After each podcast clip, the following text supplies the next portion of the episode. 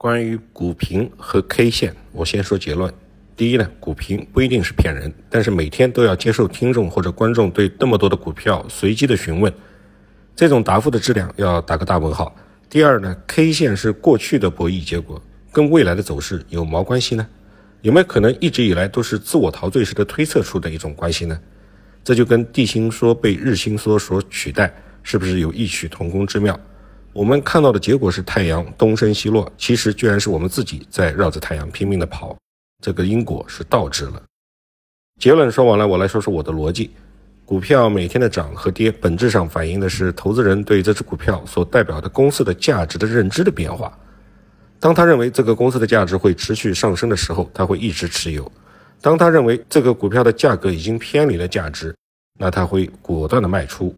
股票的价格围绕着它最真实的价值上下波动，又被投资人的情绪所影响。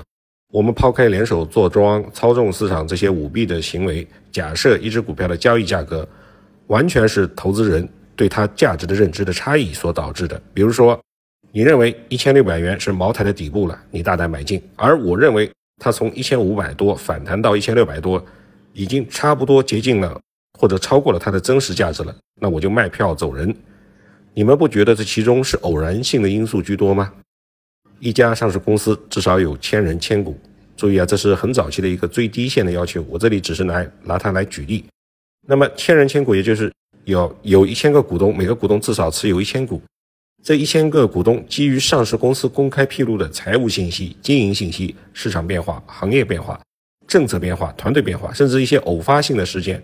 媒体的新闻、自然界的天气等等，都要对这家上市公司的价值有自己的判断。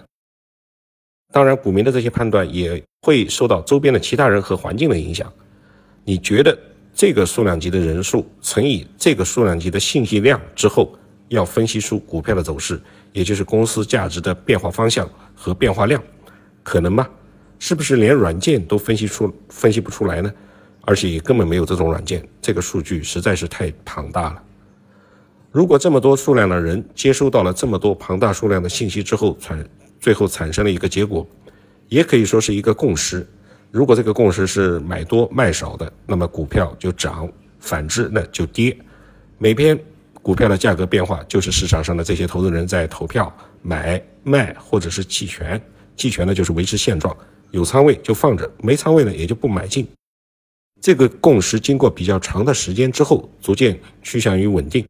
逐渐趋向于公司的真实价值，但永远是趋向而已，无限接近却到不了。此外，对于大部分上市公司而言，在以周为单位的时间段之内，其实是不会有太多的变化的。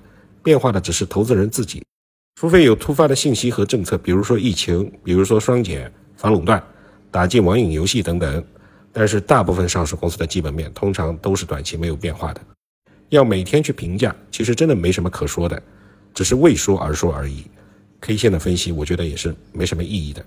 但是肯定有人会提出，K 线能够分析出资金面，但是资金的进出都是人为的，是人为走出来的 K 线，归根结底还是人的主观判断形成的共识，从而造就了这只股票当天的走势，画出了当天的 K 线。